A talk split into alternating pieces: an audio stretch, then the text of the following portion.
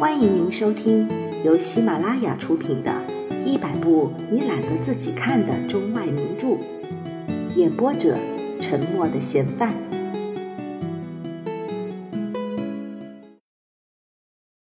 于是，他的儿子跑到奶奶的面前，去商量着要给他母亲去买红花。他们家住的是南北对面的炕，那商量的话声虽然不甚大，但是他的母亲是听到的了，听到了，也假装没有听到，好表示这买红花可到底不是他的意思，可并不是他的主使，他可没有让他们去买红花。在北炕上，祖孙两人商量了一会儿，孙子说向他妈去要钱去，祖母说。拿你奶奶的钱先去买吧，你妈好了再还我。祖母故意把这句说的声音大一点，似乎故意让他的大儿媳妇听见。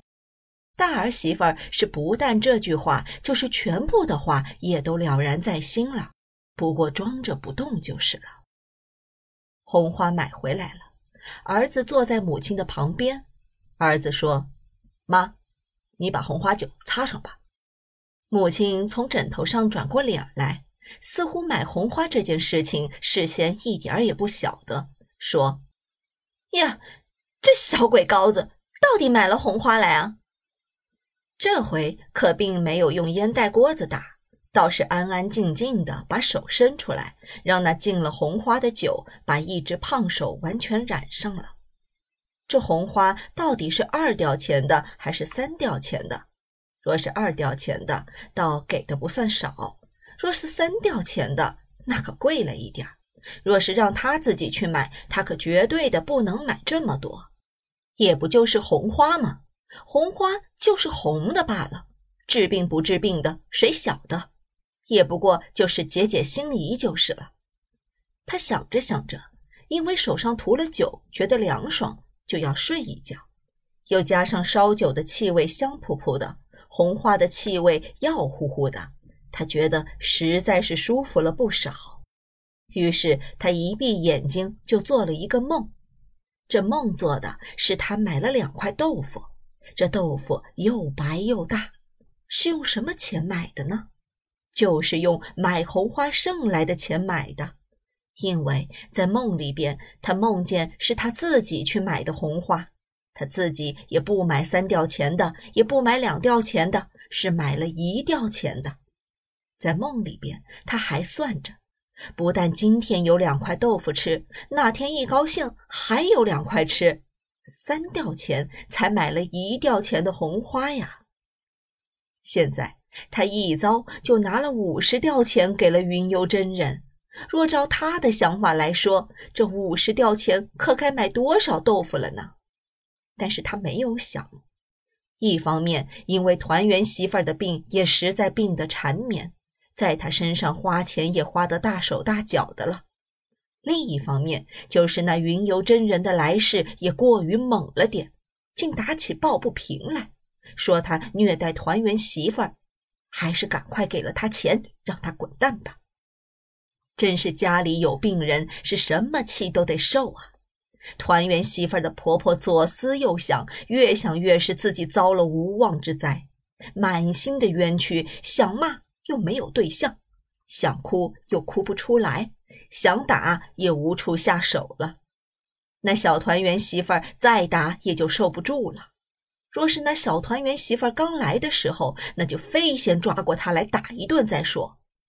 做婆婆的打了一只饭碗，也抓过来把小团圆媳妇儿打一顿；他丢了一根针，也抓过来把小团圆媳妇儿打一顿；他跌了一个筋斗，把单裤膝盖的地方跌了一个洞，他也抓过来把小团圆媳妇儿打一顿。总之，他一不顺心，他就觉得他的手就想要打人。他打谁呢？谁能够让他打呢？于是就轮到小团圆媳妇儿了，有娘的他不能够打，他自个儿的儿子也舍不得打。打猫，他怕把猫打丢了；打狗，他怕把狗打跑了；打猪，怕猪掉了斤两；打鸡，怕鸡不下蛋。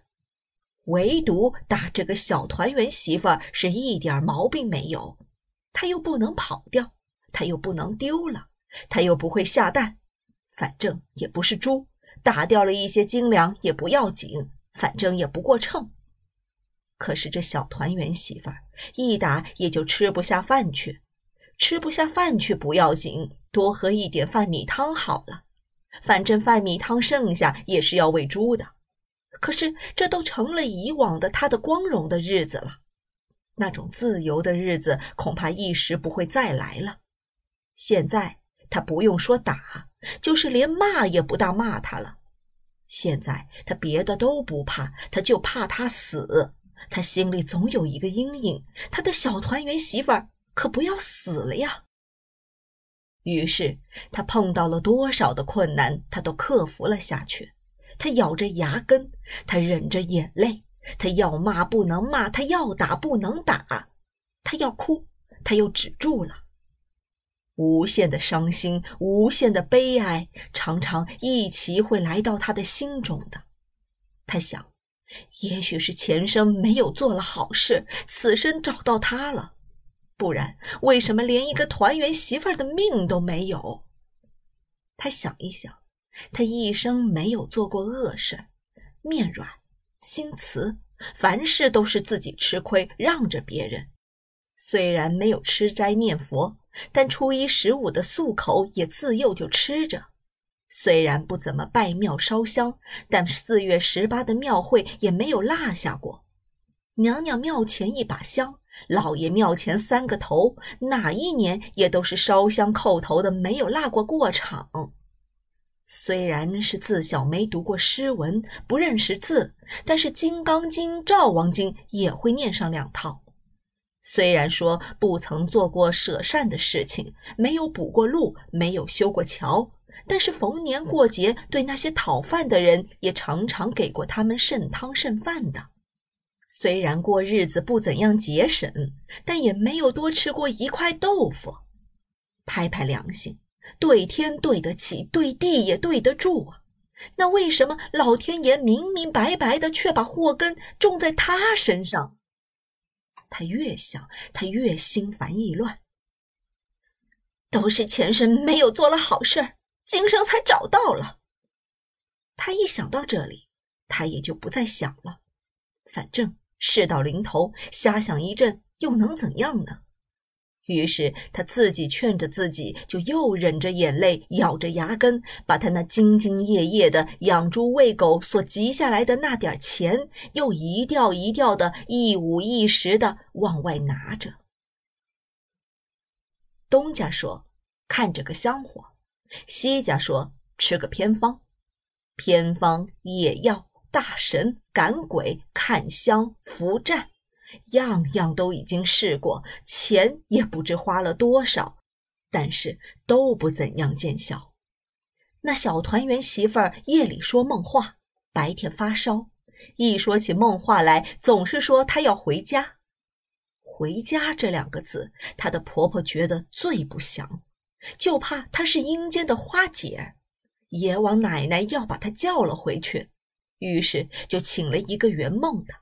那圆梦的一圆果然不错，回家就是回阴间地狱的意思。所以那小团圆媳妇儿做梦的时候，一梦到她的婆婆打她，或者是用烧子绳把她吊在房梁上了，或是梦见婆婆用烙铁烙她的脚心，或是梦见婆婆用针刺她的手指尖，一梦到这些，她就大哭大叫，而且嚷着她要回家。婆婆一听她嚷回家，就伸手去在大腿上拧着她。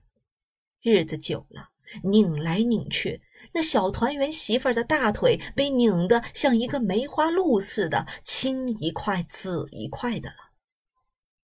她是一份善心啊，怕是真的，她回了阴间地狱，赶快的把她叫醒来。可是小团圆媳妇儿睡得懵里朦胧的。她以为她的婆婆可又真的在打她了，于是她大叫着从炕上翻身起来，就跳下地去，拉也拉不住她，摁也摁不住她。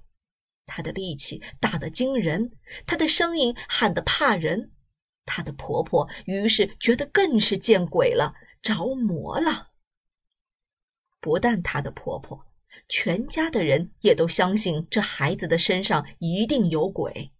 谁听了能够不相信呢？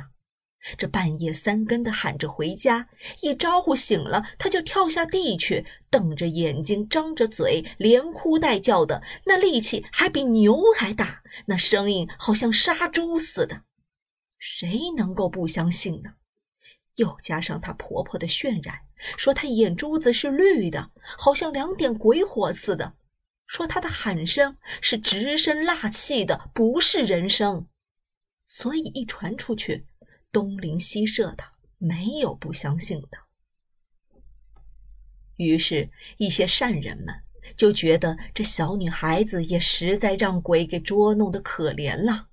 哪个孩子是没有娘的？哪个人不是肉身肉长的？谁家不是养老育小？于是大动恻隐之心。东家二姨，西家三姑，他说他有奇方，他说他有妙法，于是就又跳神赶鬼，看相乱战。老胡家闹得非常热闹，传为一时之盛。若有不去看跳神赶鬼的，竟被指为落伍。因为老胡家跳神跳的花样翻新，是自古也没有这样跳的。打破了跳神的记录了，给跳神开了一个新纪元。若不去看看，耳目因此是会闭塞了的。当地没有报纸，不能记录这桩盛事。若是患了半身不遂的人，患了瘫病的人，或是大病卧床不起的人，那真是一生的不幸啊！大家也都为他惋惜，怕是他此生也要孤陋寡闻。因为这样的隆重的盛举，他究竟不能够参加。呼兰河这地方到底是太闭塞，文化是不大有的。虽然当地的官绅认为已经满意了，而且请了一位满清的翰林做了一首歌，歌曰：“素呼兰天然森林，自古多奇才。”这首歌还配上了从东洋流来的乐谱，使当地的小学都唱着。这歌不止这两句这么短，不过只唱这两句就已经够好的了。所好的是使人听了能够引起一种自负的感情来。尤其当清明植树节的时候，几个小学堂的学生都排起队来，在大街上游行，并唱着这首歌。使老百姓听了也觉得呼兰河是个了不起的地方，一开口说话就“我们呼兰河”。那在街道上捡粪蛋的孩子手里提着粪把子，他还说“我们呼兰河”。可不知道呼兰河给了他这么好处啊！也许那粪耙子就是呼兰河给了他的。呼兰河这地方尽管奇才很多。但到底太闭塞，竟不会办一张报纸，以至于把当地的奇闻妙事都没有记载，任它风散了。老胡家跳大神就实在跳得奇，用大缸给团圆媳妇洗澡，而且是当众就洗的。这种奇闻盛举已经传了出来，大家都想去开开眼界。就是那患了半身不遂的、患了瘫病的人。人们觉得他们瘫了倒没有什么，只是不能够前来看老胡家团圆媳妇大规模的洗澡，那真是一生的不幸啊！本集播放完毕，感谢您的收听。